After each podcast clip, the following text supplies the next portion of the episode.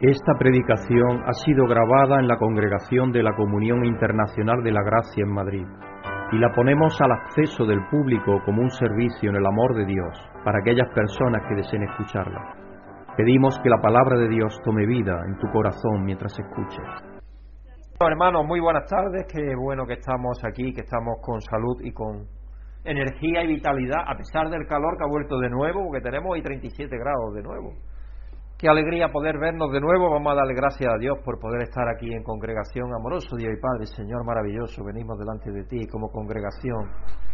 Señor, a darte honor y gloria, a alabar tu nombre, Señor, a, bendecir, Señor, tu presencia en nuestras vidas por medio de tu Espíritu. A darte gracias, Señor, porque nos has hecho tus hijos y hijas y coherederos con tu Hijo Jesucristo, que es algo maravilloso, Padre. Sabemos que es una condición y situación que nosotros no podríamos haber adquirido de ninguna de las formas, porque todo es por gracia, Señor, a través de, de tu Hijo Jesucristo, en tu amor y buena voluntad de, de Él y tuya, y por medio del Espíritu que es posible. Así que te damos las gracias, Padre, por todas las maravillas que tú has hecho, estás haciendo y harás en nuestras vidas. Y te pedimos, Padre, que nos ayude a apreciar cada día el don de la vida y el don maravilloso que tú nos has dado de, de tu presencia maravillosa en nuestras vidas, Señor, que es algo maravilloso que no podemos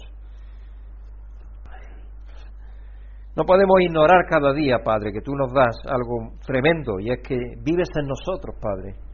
A pesar de nuestras debilidades, nuestras flaquezas, nuestras incomprensiones a veces, nuestras quejas a veces también, porque tú nos conoces, Señor, y a pesar de todo eso, Señor, tú nos quieres incondicionalmente, así que te damos gracias, Padre, por ello. Y te pedimos, Padre, que tú nos ayudes a, emular tu amor para con aquellos que nos rodean. Que podamos amar también, Señor, a todos aquellos que nos rodean, empezando por nuestra familia, por nuestros vecinos, por nuestros conocidos, por los compañeros de trabajo, todos los que están alrededor nuestro y que entran en contacto con nosotros, Señor. Que podamos amarles como tú nos amas. Y eso solo es posible a través de la presencia de tu Espíritu en nosotros. Así que te pedimos que nos ayude a tener siempre activa tu presencia en nuestras vidas. Y te pedimos que ahora en esta tarde, Señor, estés con nosotros, que tu Hijo Jesucristo sintamos su presencia aquí en medio de nosotros, como tú dices en tu palabra, que donde hay dos o tres reunidos en el nombre de tu Hijo, ahí está Él en medio de nosotros. Y es maravilloso, Señor, que eso sea así. Y por eso nos sentimos recargados y reconfortados cuando salimos de aquí, nos sentimos ministrados, porque eso tu Hijo Jesucristo es el que lo hace, ninguno de nosotros podemos ministrar en la forma que Él lo hace. Así que te damos las gracias, Padre, por ello y te pedimos que nos ayudes a vivir en esa realidad de, saber que somos ministrados por tu Hijo, en cualquiera que sea la situación que tengamos. Y te pedimos que estés con la alabanza, que bendigas el esfuerzo que de Noel y Leticia hacen, Señor, para que la alabanza sea agradable y que nosotros, Señor, nos podamos abrir nuestras bocas y sobre todo nuestros corazones a ti, cantándote, Señor, con honestidad y transparencia Señor, dándote gracias y reconociendo tu nombre, Señor, y la maravilla que tú eres. Y te pedimos que estés también con la predicación, Señor, que me ayude a mí a poder hablar con tu palabra con sabiduría y dando a conocer a mi hermano lo que tú quieres transmitirnos con el mensaje de hoy, Señor. Porque yo soy un mero instrumento tuyo. Así que te damos las gracias por esto, Padre, y te pedimos todo y te bendecimos y nos alegramos en ti y te damos la gloria y la honra que solo tú te mereces en tu Hijo Jesucristo. Amén. Vamos a ir, hermano, al Salmo 71. Y él tiene un ministerio tremendo. Y él fue condenado, estuvo en prisión. Estuvo varios años en prisión y él rindió su vida a Dios allí en prisión. Y entonces pensó que lo bueno sería para servir al Señor crear un, ministerio para servir a los prisioneros. Y eso fue lo que hizo. Y es un ministerio que se llama eh, Prison Fellowship, eh, compañerismo en las, en las, prisiones. Y él está por el mundo entero, tiene una parte, es parte de su ministerio. De eso estuvo hablando. Y de cómo Dios cambió su vida, claro, cómo cambió la vida de este hombre, porque este hombre no tenía necesidad de nada hasta que entró a la prisión y entonces se dio cuenta que no tenía nada en realidad. Lo único que tenía era poder que tampoco lo tenía porque se le fue de momento. Pero me gustó, me gustó el programa, está bien. Y lo presentaron tres personas, estuvo un pastor, estuvo él y había otra persona que hacía allí de, como de presentador. Me gustó la forma que lo hicieron y todo eso. Me gustó y es la primera vez que lo escucho. No creo que es muy moderno ahora, que hace poco que lo han empezado a hacer. Y es como media hora, quizás más que en la televisión. Lo que pasa es que es una hora que es tremendo, a las 5 de la mañana, te imaginas. Bueno, hay gente que se levanta más o menos a esa hora para irse a trabajar. Y entonces, por lo menos en Estados Unidos, tienen la costumbre de empezar el día con un devocional. ¿Qué es eso? Por lo menos los cristianos y todo eso, pone el devocional, una vez que lo sabes, en la radio y vas escuchándolo conforme va circulando, lo que sea. Así que os lo digo por si queréis sintonizarlo. A partir de las 5 de la mañana es. Vamos al Salmo 71, verso 1 al 6. En ti, Señor, me he refugiado. Jamás me dejes quedar en vergüenza. Por tu justicia rescátame, líbrame, dígnate escucharme y sálvame. Sé tú mi roca de refugio a donde pueda yo siempre acudir. Da la orden de salvarme, porque tú eres mi roca, mi fortaleza. Líbrame, Dios mío, de manos de los impíos, del poder de los malvados y violentos. Tú, soberano Señor, has sido mi esperanza. En ti he confiado desde mi juventud. De ti he dependido desde que nací. Del vientre materno me hiciste nacer. Por siempre te alabaré. Salmo 71 es la petición de un anciano, de un anciano, porque enemigos impíos, implacables, conspiran contra él diciendo que Dios lo había desamparado. Su relación con Dios se basa en la confianza en el Señor Dios, eh, que es su roca, su refugio y su fortaleza, y eso es lo que le da la seguridad. Yo siempre repito eso, que la experiencia que tú tienes, la vivencia que tenemos con Dios, es lo que nos hace perseverar más todavía en las dificultades que tenemos después porque Él ya nos ha contestado en, situaciones anteriores, cuando nos hemos enfermado, cuando se nos ha enfermado un hijo, cuando hemos tenido una dificultad económica, cualquier cosa, y Dios nos ha respondido. Entonces eso nos hace que podamos sustentarnos en Dios con más ahínco todavía. Y, saber que Él es verdaderamente nuestra roca, nuestra confianza, nuestra esperanza. Y eso es lo que narra en el versículo 1 al 5. El salmista afirma su relación de hijo a padre quien le dio apoyo desde su nacimiento. Es decir, Él mismo ya ah, muestra que Dios es Padre y nosotros somos sus hijos. Y Él nos ama y nos quiere con locura, igual que cualquier padre quiere a su hijo. Y le enseñó el camino de la fe mientras crecía. Eso en el versículo 17, porque este salmo es un poco largo. El autor ha pasado por grandes pruebas, versículo 20, pero confía en que Dios lo levantará de nuevo de las profundidades de la tierra. E incluso piensa que si Dios lo deja morir, Dios lo va a levantar. Y eso es algo que algunos de los escritores del Antiguo Testamento tenían claro, otros no lo tenían tan claro, pero David era uno de ellos, que él sabía que de una manera u otra Dios lo iba a levantar a la vida en la resurrección, sabemos que es así. Una nueva crisis provee una nueva oportunidad para dar testimonio de la incomparable justicia divina, eso es lo que Él quiere.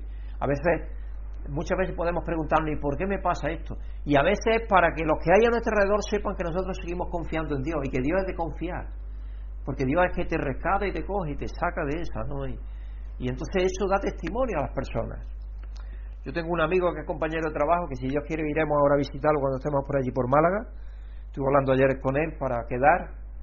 Y él está luchando también un cáncer ya de cuatro años, de colon en este caso y él está ahora muy, muy sensible y confiado también en Dios, porque él se recuerda de cuando yo le hablaba de Dios todavía, cuando yo trabajaba allí en Barcelona, y hace ya bastante 30 años. Pero todavía se recuerda, así que vamos a ver si tenemos la oportunidad de estar con él personalmente, porque es algo que quiero hacer. Así que el salmista apela a la capacidad de Dios para salvarlo de los malvados y de todos los que buscan su mal y de cualquier dificultad, sabiendo que Dios es su roca, es su fortaleza y, Él siempre está ahí para ayudar, siempre, siempre, en cualquier situación que tengamos. Él es nuestro verdadero refugio, nuestra verdadera roca, y, es nuestra estandarte, y la capacidad que tenemos de estar de pie depende de Él en todo momento. Por eso dice el salmista que Él depende de Él en toda situación, en toda circunstancia. Dios, gracias Padre por permitir que adoremos al Señor eternamente Aqui estamos nesta tarde, Deus, para empezarmos, ó Deus, esta adoração, este, esta alabança a Ti, desde aqui de la terra. E sabemos que Tu estás nos preparando a cada dia para estarmos com o Senhor, alabando eternamente. Graças, Senhor, porque Tu eres nossa luz, eres nosso Senhor que guia nossos caminhos e que abre, como o cântico diz, que é nossa estrela, é aquele que abre, que dá alumbramento, Deus, nas nossas vidas, para que podamos conhecer mais e mais o Senhor. Dê-nos sabedoria, nos transforma a cada dia e nos capacita, Senhor, a estarmos alabando, adorando e exaltando em nome do Senhor. Perdona nossos pecados, nos dê sabedoria, nos dê graça e nos ensina, Deus, nesta tarde e durante todas nossas vidas para podermos continuar adorando e alabando e exaltando em nome do Senhor. Amém. Amém. Vamos a dar gracias a Dios, hermanos, por su justicia, su rescate, por librarnos y salvarnos, porque eso es lo que el salmista también indica, que le demos gracias y alabanza a Dios porque nos salvó, nos dio su justicia, nos libró de la muerte eterna y nos ha salvado. Amoroso Dios y Padre, Señor amoroso, venimos delante de ti como congregación a darte gracias, Padre, una vez más, porque tú verdaderamente nos has dado tu justicia en tu Hijo Jesucristo, y por eso es que podemos estar en tu presencia, Señor, lavados y santos y puros. Y es maravilloso saber que tenemos esa situación. Él pagó el rescate, Señor, que era debido a nosotros. Nosotros debíamos de haber pagado la muerte eterna y Él pagó con su vida para darnos vida eterna, Señor cuán maravilloso es el sacrificio que le llevó a cabo. Así que nos libró de las tinieblas, nos llevó al reino, de, al reino tuyo, al reino de la luz, y nos salvó, Señor. Nos salvó de la muerte eterna. Y todo, todo hecho posible a través del amor maravilloso que tú tienes para cada uno de los que has creado y por toda, toda tu creación. Así que te damos las gracias, Padre, por todo esto. Y te pedimos que nos ayude a apreciar el sacrificio de tu Hijo Jesucristo cada día, en el nombre del cual te lo pedimos y te damos las gracias. Amén. Y vamos a dar gracias a Dios porque Él es nuestra roca, nuestro refugio y nuestra fortaleza. Porque eso el salmista también nos lo dice. En cualquier situación que tengamos, es a Él que tenemos que ir a pedir ayuda. No sé si quiere alguien dar gracias a Dios por eso, porque Él es nuestra roca, nuestra fortaleza, nuestro refugio. Eterno Padre Celestial, Señor, te damos las gracias porque estamos un día más aquí para alabarte, para adorarte. Señor, estás aquí en cada uno de nosotros. Así que te queremos dar las gracias, Señor, porque tú eres nuestra roca, y si eres nuestro refugio, eres nuestra salvación, Señor. Tú nos cuidas y nos proteges y estás con cada uno de nosotros. Y nos tienes en cuenta, Señor, nuestras, nuestras imperfecciones. Así que estamos muy agradecidas, Señor, porque tú nos tratas como a hijos y nos, cuidas y, nos tratas con amor y, estás pensando en nosotros y, lo mejor para cada uno. Así que te damos las gracias por tus bendiciones, Señor, y por la seguridad que tenemos, que siempre estás pendiente de nosotros en cualquier momento que vamos, Señor. Tú siempre estás, somos nosotros los que a veces nos, nos alejamos Siempre vamos a ti, Señor, vemos tu bendición y tú respondes. Gracias, Señor. Bendito sea el nombre del Señor por siempre. Amén. Amén. Y también el salmista indica que él siempre ha confiado desde su juventud y de ti he dependido desde que nací. Entonces le vamos a pedir a Dios que nos ayude a depender de Él siempre, a depender de Él siempre, porque a veces se nos olvida, especialmente cuando nos van las cosas bien, no me acuerdo quién era. Entonces le damos la espalda a Dios, todo nos bien. Cuando nos va mal, entonces acudimos a Dios, porque es cuando.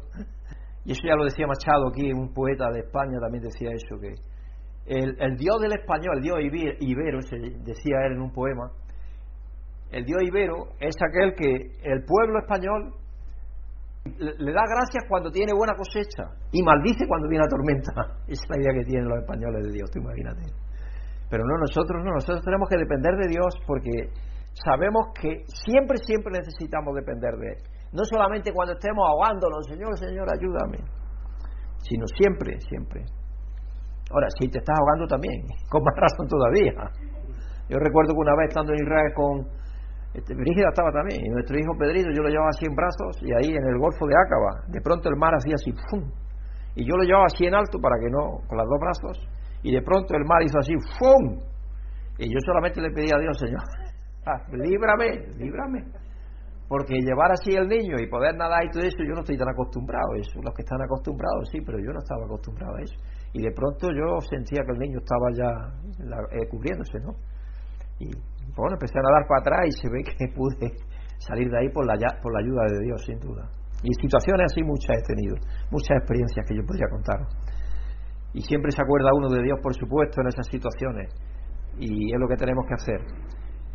Amoroso Dios y Padre, muchas veces pensamos que somos autosuficientes, porque como seres humanos a veces pues nos llenamos de egoísmo, de vanidad, de autosuficiencia y creemos, Padre, que nosotros podemos por nosotros mismos hacer cualquier cosa, pero todo, todo es posible a través de ti, Señor, todo.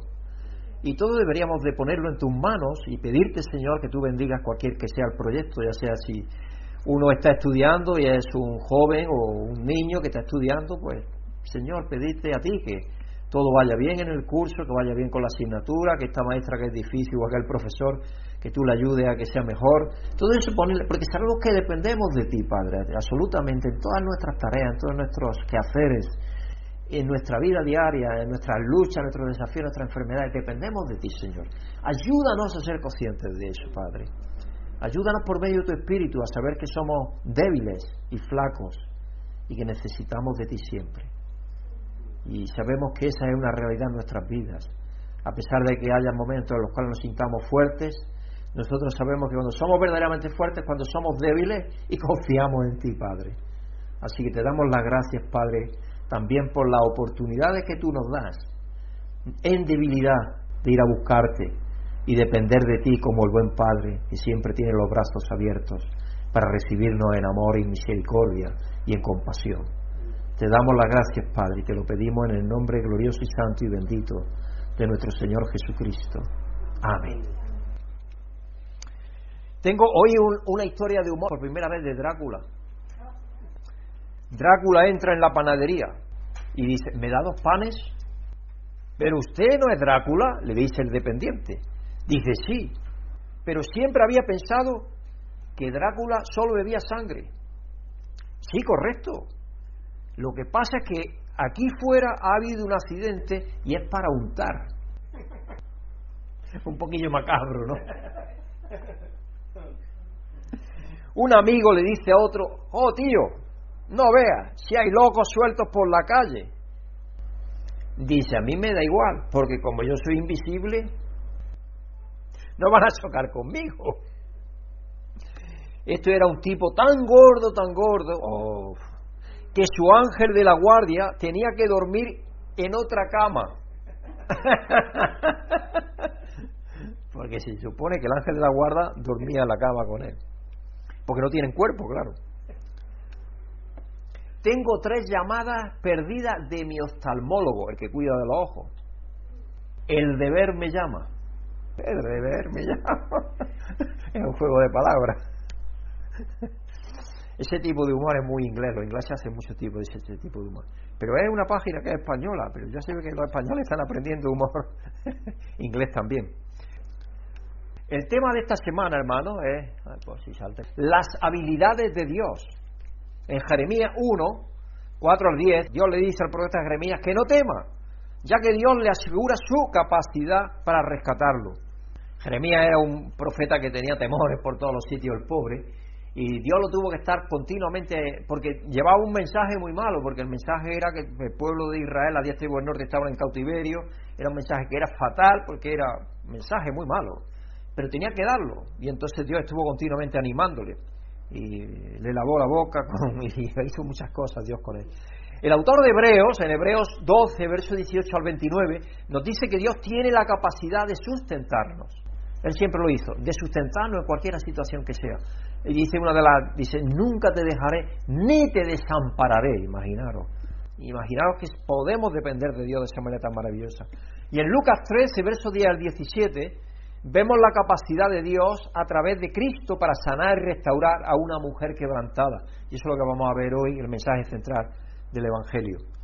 Así que el, el título del mensaje de hoy, y eso es una mujer encorvada, aunque no lo veáis, pero una mujer encorvada totalmente, y lleva un haz de leña encima, no se ve, pero lleva un haz de leña y no sé si la mujer está encorvada por llevar el haz de leña o está encorvado por llevarlo muchas veces, pero es, da una, es una imagen escalofriante de ver a la mujer como está toda doblada.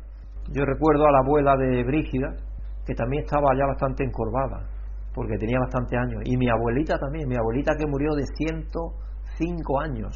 Yo la veía andar, pero así andaba con la garrotita y apenas miraba, porque no podía ni siquiera ya mirar, porque tenía la cabecita así para abajo. De eso me acuerdo, de eso me acuerdo. Y el, título del mensaje es Enderezados en Cristo o Enderezado en Cristo. Enderezado en Cristo. Porque la mujer está encorvada y vamos a ver que Dios la endereza. Y la escritura central del mensaje de hoy se encuentra en Lucas 13, verso 10 al 17. Nuestra hermana Ana Elsa va a estar leyéndolo para todos nosotros aquí al frente. Buenas tardes, hermanos y hermanas. Que todos estemos aceptando y recibiendo la amorosa, soberana bendición de Dios los que estamos aquí y todos los que escucháis esta grabación. La escritura central del mensaje de hoy se encuentra en el Evangelio de Lucas, capítulo 13 y versículos 10 al 17, y dice lo siguiente en las palabras de Dios. Un sábado Jesús estaba enseñando en una de las sinagogas, y estaba allí una mujer que por, causa del demonio llevaba 18 años enferma. Andaba encorvada y de ningún modo podía enderezarse. Cuando Jesús la vio, la llamó y le dijo, Mujer, quedas libre de tu enfermedad. Al mismo tiempo puso las manos sobre ella y al instante la mujer se enderezó y empezó a alabar a Dios. Indignado porque Jesús había sanado en sábado, el jefe de la sinagoga intervino dirigiéndose a la gente. Hay seis días que se pueden trabajar, así que venid esos días para ser sanados y no en, en el sábado. Hipócritas, les contestó el Señor. ¿Acaso no desata cada uno de vosotros su buey o su burro en sábado y lo saca del establo para llevarlo a tomar agua? Y sin embargo a esta mujer, que es hija de Abraham y a quien Satanás tenía atada durante 18 años, largos años, no se le debía de quitar esta cadena del, en sábado? Cuando razonó así quedaron humillados todos sus adversarios, pero la gente estaba encantada por tantas maravillas que hacía. Muchas gracias, Ana. Hay una tierra con una hojita. Consideremos por un momento el tipo de vida que esta mujer debe de haber llevado antes de encontrarse con Jesús. Seguramente necesitaba mucha ayuda, ya que no podía hacer lo que hacían las mujeres de Palestina, porque estaba tan encorvada la pobre que no podía ni siquiera ver que tenía alrededor. Esta mujer se encontraba encorvada y por eso solo podía mirar hacia abajo.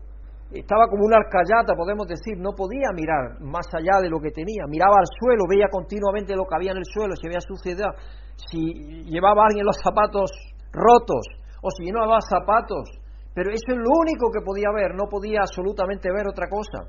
Y de hecho, para ver a alguien a los ojos, la mujer no podía levantar la vista. Era cualquiera que quisiera mirarlo, tenía que inclinarse para verla a ella, porque no había otra forma de que ella pudiera tener acceso a la visión. No había podido mirar a nadie a los ojos durante 18 largos años. En esta historia Lucas atribuye la enfermedad a Satanás. Era una creencia común entre el antiguo pueblo judío que la enfermedad de una persona era provocada por el pecado. Entonces también la mujer estaría apartada, aunque no sea lo, se lo estuvieran diciendo directamente a la mujer, seguramente estaría, estaría murmurando sobre el carácter moral de la espalda encorvada de esta mujer. ¿Qué pecado no habrá cometido? Estarían pensando para estar la mujer así durante 18 años, vistiendo su vergüenza como un manto mojado. Lo más probable es que se colocara lejos de los demás en la sinagoga, porque estaba en la sinagoga, posiblemente estaba allí en una esquina, solita, para que los demás no la percibieran mucho, igual que hizo la mujer samaritana, a lo mejor llegaba a última hora a la sinagoga para que las personas ya estuvieran todas sentadas y entonces ella sentarse para por lo menos no ser, no dar lugar a murmuración, ¿no? No porque quizá ella tuviera miedo, sino porque también quizá era cuidadosa de los demás, porque normalmente las personas que tienen problemas son más sensibles a las necesidades de los demás, porque el tener necesidad propia le hace más sensibles a las necesidades de los demás. Así que tal vez estaba allí en un rincón de atrás, solitaria, encorvada, y no tenía otra cosa que podía decir. No sabía que se convertiría, sin embargo, en la principal atracción ese día, y que su mundo estaba a punto de cambiar radicalmente. O mejor dicho, su mundo, su mundo iba a ser enderezado. No te confundas, la forma en la que Jesús realiza esta curación nos muestra su intención de una confrontación. Muchas veces Jesús quería romper paradigmas. El pueblo de Israel había adquirido paradigmas de eh, el seguimiento de la ley en el Antiguo Testamento. Claro. Y entonces Jesús viene, Jesús viene con un agrandamiento del amor. Entonces él viene a manifestar algo mucho más profundo. Jesús sabía lo que significaría y las opiniones que suscitaría realizar una curación en sábado. Ya había hecho más de una, pero él sabía lo que eso iba a provocar. Seguramente podría haber esperado el día siguiente para no tener a los líderes religiosos observando, pero no lo hace porque tiene un propósito mayor en mente. Él lo hizo así porque él quería hacerlo. El proyecto, Dios siempre hace las cosas porque tiene un proyecto, un propósito. Hay numerosos relatos en los evangelios en que las personas buscaron a Jesús para ser sanados. Los leprosos vinieron a Jesús. Los ciegos de vez en cuando venía Jesús. Hay otro, otro ciego que no vino, estaba allí retrepado sobre la pared. Pero sí los discípulos dijeron, este pecó por él sus padres. Ahí vemos lo mismo, relacionaba la enfermedad con el pecado y con Satanás generalmente. Y dice, no pecó ni él ni sus padres. Dice, ya estaba corrigiendo a Cristo mucho. Dice, lo que está así para la gloria de Dios, Dios permitió que estuviera así para que en ese momento Cristo se manifestara como el Hijo de Dios que es. Entonces imaginaros, muchas veces vemos a las personas que tienen problemas de dificultad, o podemos ver a las personas que tienen alguna dificultad como diciendo, cuidado, ¿qué habrá hecho esta persona? Pero no podemos pensar así, hermanos, porque eso es muy peligroso, no podemos pensar así, porque tenemos muchas ocasiones en la escritura en que no es así, y ese concretamente del ciego no era así. Y en este caso, pues la mujer tampoco había hecho nada. La mujer estaba allí al margen y es Jesucristo el que la llama. Jesús es el que inicia el encuentro. Y Jesús ha iniciado el encuentro con cada uno de nosotros, con el pueblo de Israel lo inició igualmente. Cuando Él llamó a Moisés para lidiar, liderar la libranza del pueblo de Israel que estaba prisionero en Egipto, ahí qué es lo que pasó. Cuando Él le dice, y bueno, ¿quién le digo yo que, me envía? Dice, tú dile que el Dios de nuestros padres nos ha encontrado, dile que es el que, el que os ha encontrado. Es Dios el que va al encuentro de cada uno de nosotros y el que nos levanta de la situación en la que estemos. Él la ve, la llama y proclama su curación y luego la toca. Es decir, desde lejos, para que toda la sinagoga se entere. Eres sana, mujer. Y ahora va Jesús quizás a ella. Jesús sabe lo que está haciendo. Se considera tabú en el sábado para algunos en la multitud sanar. Pero también sabe que estaba destinado el sábado. ¿Para qué estaba destinado el sábado? Para hacer bien Tenía la intención de ayudar a las personas a enfocarse en Dios, porque ese era el propósito del sábado. Además tenía la intención de brindar descanso al pueblo de Dios. Era un tiempo para dar refugio, restaurar y renovar. Ese era el sábado, lo que significaría, lo que significaba un tiempo para acercarse a las personas, no para alejarse de ellas. Un tiempo de sanación de sus labores, porque descansaban de lo que estaban haciendo para tener reposo, para estar con la familia, quién sabe, para disfrutar y la sinagoga en aquel tiempo que era lo que había. Hoy tenemos la congregación, en domingo, en viernes o donde sea, cualquiera que sea el día bueno, pero cuando quiera que tengamos, porque tenemos congregaciones, por ejemplo, en los Emiratos Árabes, que es el viernes, porque es el día de fiesta. Entonces, claro, aprovechar para eso. Jesús argumenta que contrariamente a este acto que viola el sábado, la sanidad se ajusta al espíritu mismo del día. ¿Qué mejor manera hay de celebrar el descanso sabático que darle descanso a esta pobre mujer que llevaba 18 años, siendo, estando torcida de esa manera que estaba, sin poder levantarse, sin hacer apenas labores, porque imaginaros que es que no nos damos cuenta, pero yo quiero coger una taza así y doblar no puedo. Eh, algo, a veces no pensamos, pero no podemos hacer casi nada. En el retiro espiritual de varios años viene una mujer que se llama Vera, y la pobre está también igual. Yo me acuerdo todos los días de ella en oración. Todos los días me acuerdo. Porque es que eso es difícil. Yo no sé si tendrá mucho dolor, supongo que sí. Alguna vez tuve la oportunidad de hablar con ella acerca de eso dice que algún dolor tiene, pero que quizás se acostumbra ya la persona a estar así, ¿sabes?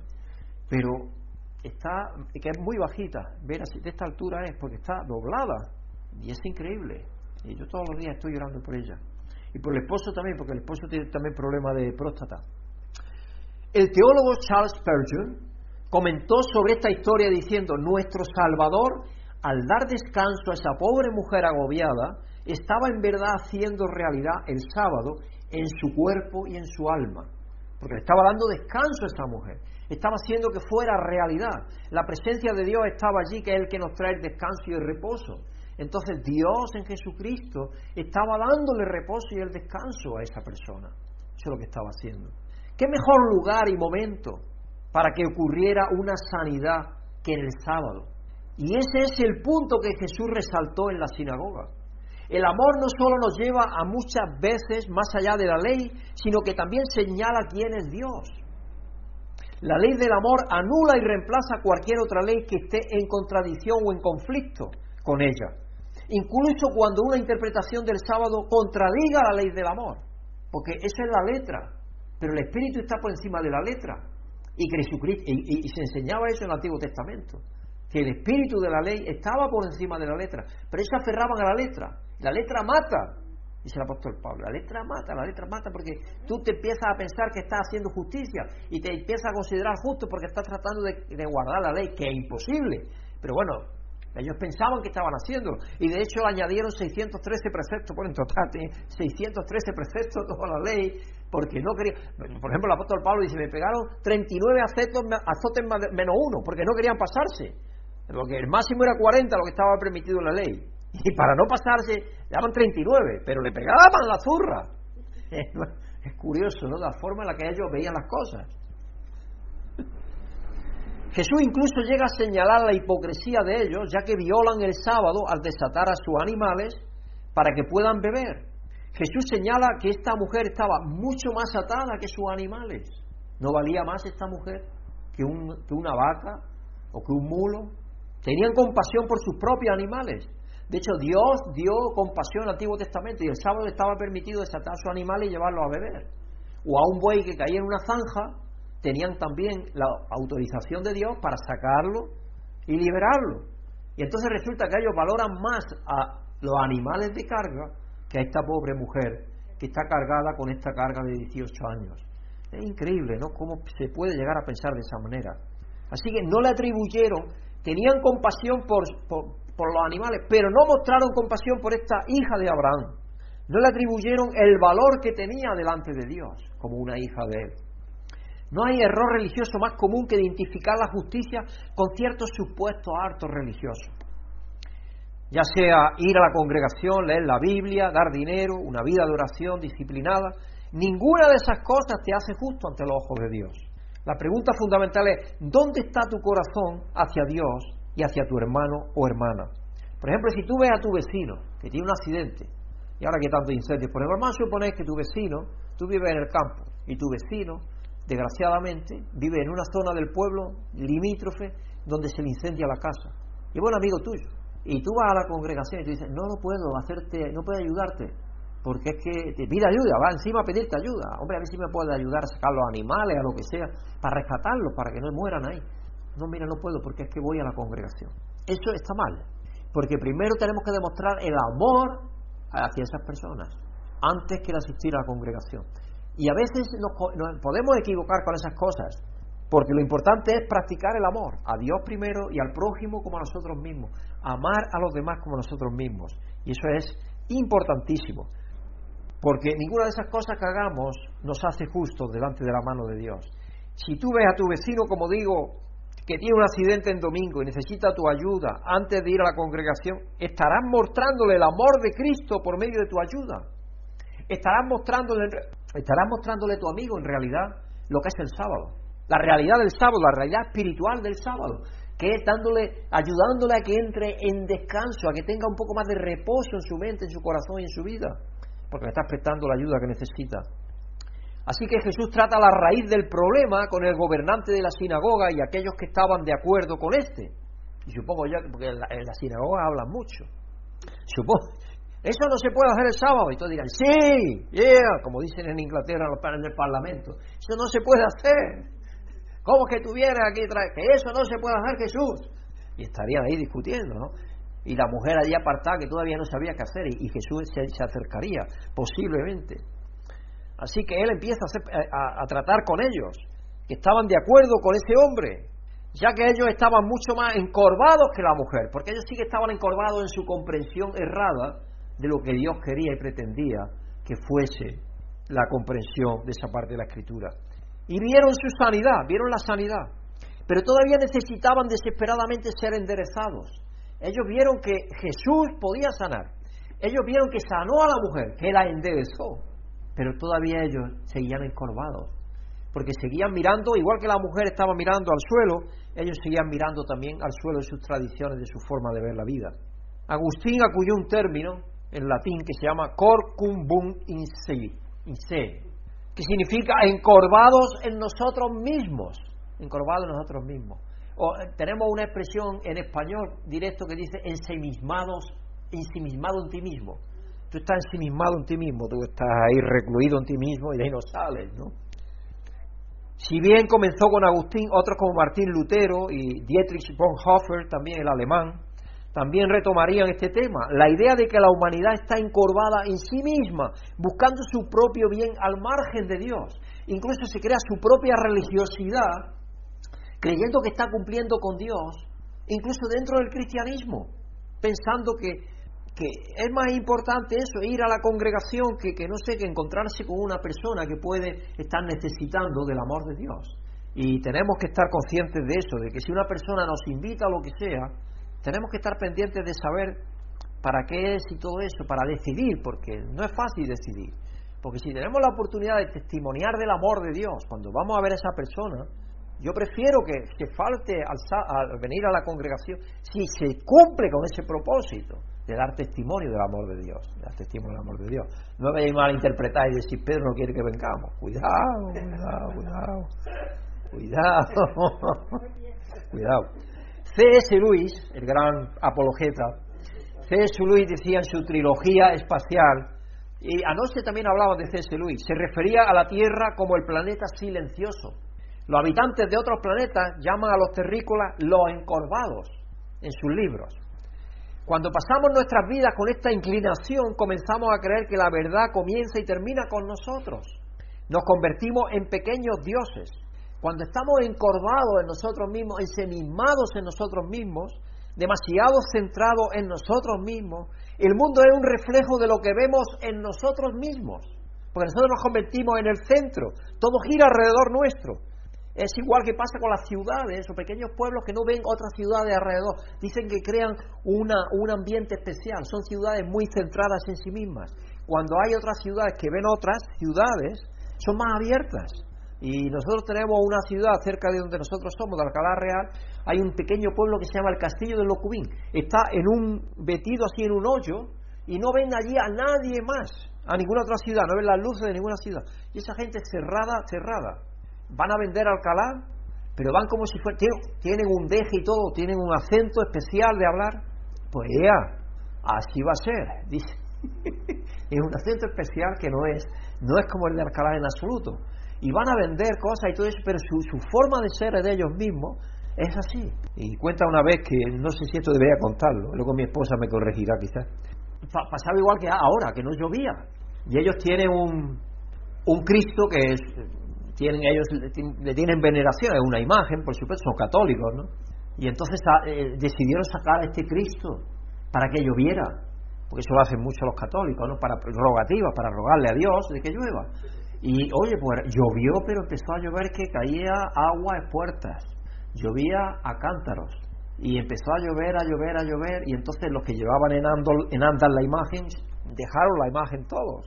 Y entonces, claro, dijeron, ¿qué, ¿qué pasa con la imagen que no la traes para acá? Y dijeron, pues el Cristo que la echó, el Cristo que la empape.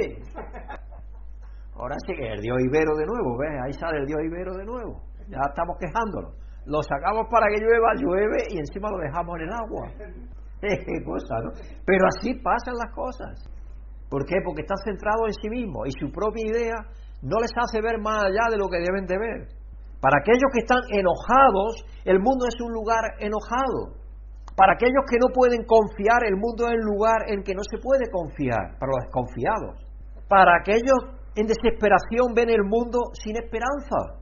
¿Cuánta gente se levanta así de esa manera, con su mente ya hecha, porque ya es que están encorvados en sí mismos, ya tiene esa su propia, su propia forma de ser? Pero para aquellos a quienes Dios ha enderezado, y confiamos que somos cada uno de nosotros, vemos un mundo en fe, en esperanza y en amor. Aunque veamos desastres, aunque veamos robos, conflictos, guerras, sabemos que es una cosa pasajera.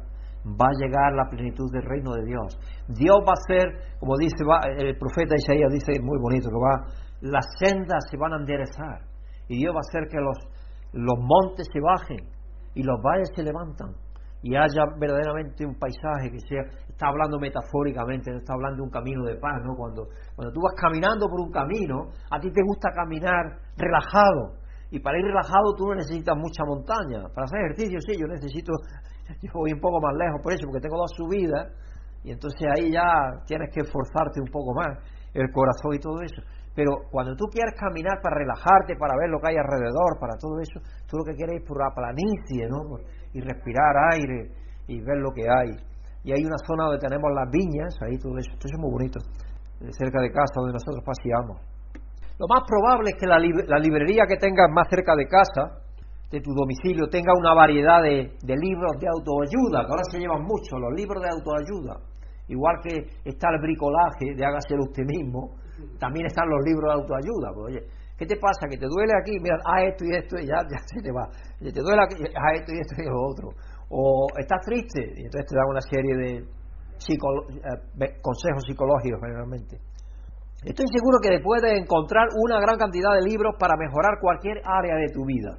Si quieres perder peso, si quieres crecer incluso, si quieres crecer incluso, si quieres tener amistades, si quieres aprender a hablar, por supuesto, está el de, el de Carnegie ese está siempre en la venta, porque ese es un libro de instrucción que todavía se sigue editando. Desde las finanzas, la dieta, el ejercicio físico, etcétera, etcétera. Siempre hay libros que te pueden ayudar a eso. Y si no hay libros, tú vas a internet, en internet encuentras de todo. De todo lo que tú busques, ahí lo tienes. Tienes que poner en Google, ahí pone cómo tener mejor finanzas. Y ahí de momento te nada una lista de libros y de recursos. De eso cómo doblar las toallas si, es necesario, cómo doblar las sábanas. Yo estaba buscando el otro día, ¿qué es lo que estaba buscando el otro día? Ah, sí, el otro día estaba buscando porque estaba pensando en la posibilidad de conseguir uh, micelio. El micelio es donde se crían las setas, donde se crían las setas, esa tierrecita que lleva eso ahí debajo, se llama el micelio. Entonces estaba tratando de buscar micelio de una seta que aquí no hay, aquí, la, aquí tienes que irte a la montaña, lejos, lejos, que es el edulis, el, esa es muy rica porque esa tronco y todo va, la corta finita, finita y eso todo es buenísimo. Donde vive allí Julián hay, allí en la Torrecilla Los Ángeles. Pero dicen que se puede uh, enraizar en ciertas plantas, en cualquier parte. Entonces estoy pensando, y ya encontré donde hay para buscarla. Para buscar el micelio, que es lo que te llega, te llega ese papelito con esa tierrecita, que es lo que tú tienes que poner. Tienes que escarbar un poco, encontrar la, la raíz del árbol donde la vas a poner, generalmente en la encina o también dice que se puede dar en, el pino. Y he encontrado están esas recitas pequeñitas que son las capilares por donde el pino respira. Y entonces tú lo echas ahí, lo tapas y lo riegas. Lo riegas bien regado. Y a los 15 días por ahí, en finales de septiembre por ahí, y luego a los 15 días por ahí es posible que tenga alguna seta. No se sabe si no, no. Y luego, claro, no se sabe si tú vas a poder cosecharla, porque si va otra que tú, yo lo voy a hacer en el campo, ¿no? Entonces, si va otro antes que tú, ya, pues lo habrá cogido. Pero bueno, alguna simiente estará. Y si alguna logras, que eso sea, ya se crea un ciclo. Entonces, posiblemente ya entonces ya vas teniendo cuatro años, ¿no? Y eso es lo que yo quisiera hacer, porque hay tierras buenas aquí donde creo que se puedan criar. Y no vale mucho, porque eso vale poco, 15 euros por ahí te da para tener, a lo mejor para señalar un metro cuadrado, y con eso es suficiente, si llegas a tener cosecha. Así que estoy seguro de que puedes encontrar hasta eso, hasta de cómo criar setas. y puede ser que hasta incluso aquí en la congregación haya alguien que te ayude a mejorar en esa área. Y aquí tenemos libros algunos, no son nuestros, son de, los hermanos con los cuales compartimos, pero ellos estarían dispuestos a, venderte también algo si lo necesitas. Aunque todas estas cosas puedan ayudarte en tus tareas, en tu interés, a mejorar en aquello que tú crees que tienes que mejorar, hay algo que ninguna de estas puede hacerlo, y es enderezarte. Enderezarnos espiritualmente, solamente Dios puede hacerlo. Ese trabajo es únicamente para Cristo y su poder de obrar maravillas. Y eso es lo que estaba mostrando Cristo Jesús con esa mujer. Aquí estoy yo mostrando que soy el Mesías, que soy Dios en la carne, levantando a esta mujer, porque para ellos esa mujer tenía dos problemas, estaba encorvada, pero encima que estaba maldita de Satanás por el pecado. Y Dios estaba librándola a través de Jesús de ambas cosas al mismo tiempo. A veces deseamos tanto ver el cambio en nuestras vidas que si no tenemos cuidado podemos adoptar la creencia de que dice cuanto haya vencido mi pecado o mis malos hábitos hayan quedado atrás, cuando todo esté bien en mi vida, entonces tendré razón y todo estará bien. Y hay algunas personas que están en el impas de querer bautizarse y, dicen, yo quisiera ser mejor. Entonces, cuando yo sea un poco mejor, entonces y yo normalmente le digo, no, tú necesitas bautizarte para ser mejor. Entonces, vamos a llevar a cabo el bautismo si es que crees que Cristo te limpió a ti del pecado y luego vas a correr hacia eso que Dios te ha hecho ya ser en Él. Vas a correr hacia esa perfección que Dios te ha dado. Ese tipo de pensamientos nos aleja de la gracia, porque lo que quiere es autojustificarse. Estamos de nuevo con el paradigma que es de ensimismado en sí mismo, encorvado en sí mismo. Y así no funciona el reino de Dios. Su gracia es para nosotros ahora, no para una fecha futura cuando lleguemos a un lugar saludable en nuestras vidas. Su gracia nos basta, porque su poder se perfecciona en nuestra debilidad, que Dios le dijo a Pablo. Entonces, mientras tropezamos, mientras fallamos, mientras caemos, Él puede ayudarnos a permanecer derechos delante de Él. Porque esa es la maravilla. Estamos siempre delante de su presencia, a pesar de lo que nosotros hagamos. Siempre que no renunciemos a su gracia, estamos en Él. Así como una persona puede encorvarse sobre sí misma, una congregación también puede ser igualmente vulnerable y girar alrededor de sí misma. Estamos adoptando la idea de que nuestras congregaciones, y de eso hace mucho énfasis en el ah, capacitador, estoy tratando de acordarme de la revista, el nombre de la revista, el capacitador, nuestro pastor presidente Greg Williams, está tratando de hacer mucho énfasis en ese aspecto. Estamos adoptando la idea de que nuestras congregaciones se basen en el modelo de, un, que se basen en el modelo de equipo dirigido por el pastor, que se, que se basen en el equipo dirigido por el pastor. ¿Por qué? Porque eso es aunar los esfuerzos de los dones que Dios nos ha dado a cada uno y ponerlos todos en común para llevar a cabo los proyectos que llevemos a cabo. Y eso es algo que más y más quiero hacer pero tenemos que tener el tiempo también, claro, para poder hacerlo. Y eso tenemos que apartarlo cada uno individualmente, porque yo eso no puedo hacerlo. Eso tiene que, tiene que haber la convicción en nuestra mente de que podemos hacer otras cosas. Así que atrás quedaron los días en los que miramos al pastor para que presente todas las ideas y soluciones. No, no, queremos soluciones. Soluciones prácticas, soluciones que sean verdaderas y que sean ciertas y que se puedan llevar a cabo, claro. El cuerpo de Cristo está compuesto de miembros no miembros y especialistas, no. Todos somos miembros del mismo cuerpo, todos, todos. Ahí no dice, oye, hay pastores y miembros, no. Dice, todos somos miembros del cuerpo de Cristo. Ahora, lo que cada miembro tiene diferentes facetas que realizar, pero todos somos miembros del cuerpo. Se trata del sacerdocio de todos los creyentes, por eso se habla del sacerdocio universal de todos los creyentes. De pie juntos, porque Dios nos ha levantado. Estamos juntos en Él. Y esto es lo que significa que una congregación sea relevante, cuando piense como una unidad, grande o pequeña, ¿qué podemos hacer para afectar al alrededor nuestro, donde estamos? ¿Qué podemos hacer? Y eso es lo que tenemos que estar dándole vuelta a la cabeza y orar y pensar qué podemos hacer. Porque aquí es donde podemos hacer la diferencia. La diferencia tenemos que hacerla aquí. Ocasionalmente podemos tener una barbacoa, lo que sea, para invitar a los amigos que tenemos, pero lo hemos hecho, pero no hay fruto tampoco de eso. Sí, el fruto yo pienso que tiene que venir más de involucrarnos aquí en medio este, en este medio. Estoy pensando, no sé qué cosas, no sé cuándo tenemos que aprender cuándo serán las fiestas, cuándo sea lo que sea, poner una mesa de algo, de literatura, de todo eso, algo, que en ese medio a lo mejor no hay problema para ponerla. Cosas así tenemos que estar pensando. Todo eso es lo que tenemos que estar pensando. Para aquí en el medio este, cómo afectar el medio este, el medio este. Porque de otra manera es que yo pienso lo que estamos a veces tratando de complacernos a nosotros mismos. Y eso no es lo que tenemos que estar buscando. Tenemos que estar buscando cómo servir a esas personas que están ahí fuera, a esas que están aquí alrededor. Mientras estemos aquí, si nos vamos a otra parte, pues estaremos en otra parte. Pero tenemos que estar pensando en esas personas que están ahí fuera. Y por supuesto a los amigos y todo eso, darle todas las oportunidades que tenemos también. Si una cosa no quita la otra, todas las oportunidades que tenemos, como se les da. Pero que sí, a mí me sorprende que que tenemos una actividad en la casa y vienen casi todos, pero luego no hay forma de animarles a que vengan a la congregación. Entonces, claro, uno se queda un poco pensando, ¿qué es lo que está pasando aquí? Y empieza a decir lo que Cristo dice. Venid a mí porque os doy de comer. Sin vergüenzas. Permanecer en nuestras comunidades y servir consistentemente a los demás con el amor de Dios a través de Cristo. Eso es lo que tenemos que hacer. ¿Cómo puede nuestra congregación estar menos enfocada hacia adentro y más enfocada hacia afuera? ¿Dónde crees que está tu congregación en este sentido? ¿Dónde crees tú que estamos nosotros? ¿Estamos más enfocados hacia adentro o hacia afuera? Es bueno que pensemos, tenemos el ministerio de la revista, de la página web, eso es hacia afuera. Pero cada uno de nosotros, y como congregación aquí, ¿qué actividad creéis que podemos hacer? Tenemos que pensar, pedir a Dios que nos ayude, a ver qué podemos hacer para impactar aquí hacia afuera. ¿Qué podemos hacer? Y eso es a través de la oración, orar para que Dios nos ayude a verlo.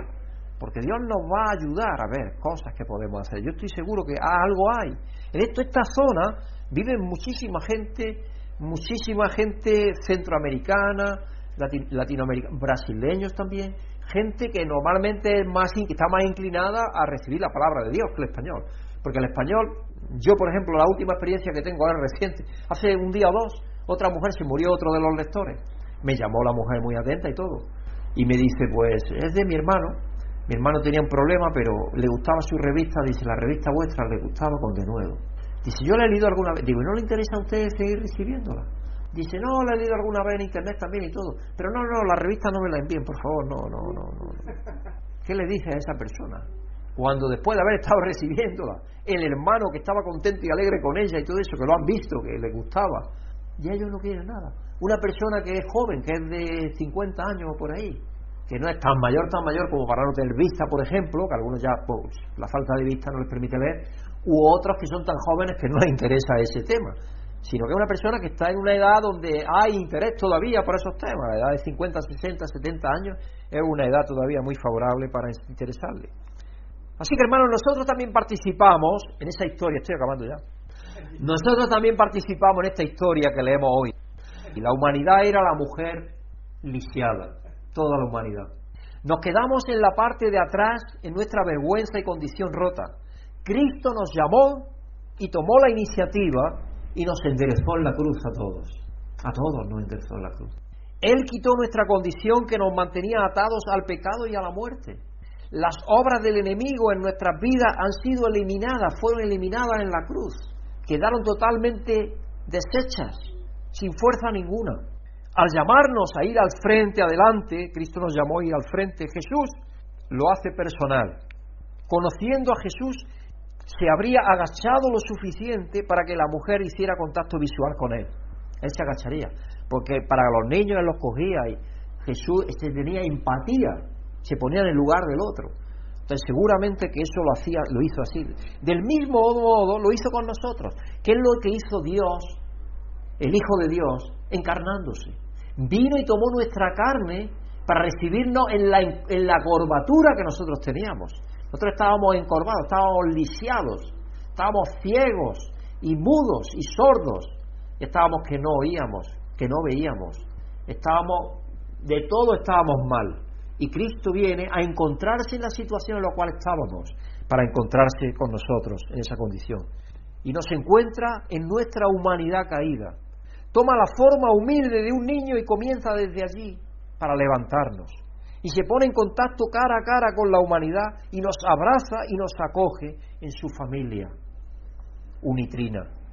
Jesús le recuerda a esa mujer y a todos los que tienen oídos para ir, oír que ella no era la persona que todo el mundo creyó que era, porque estaban diciendo seguramente cosas de ella.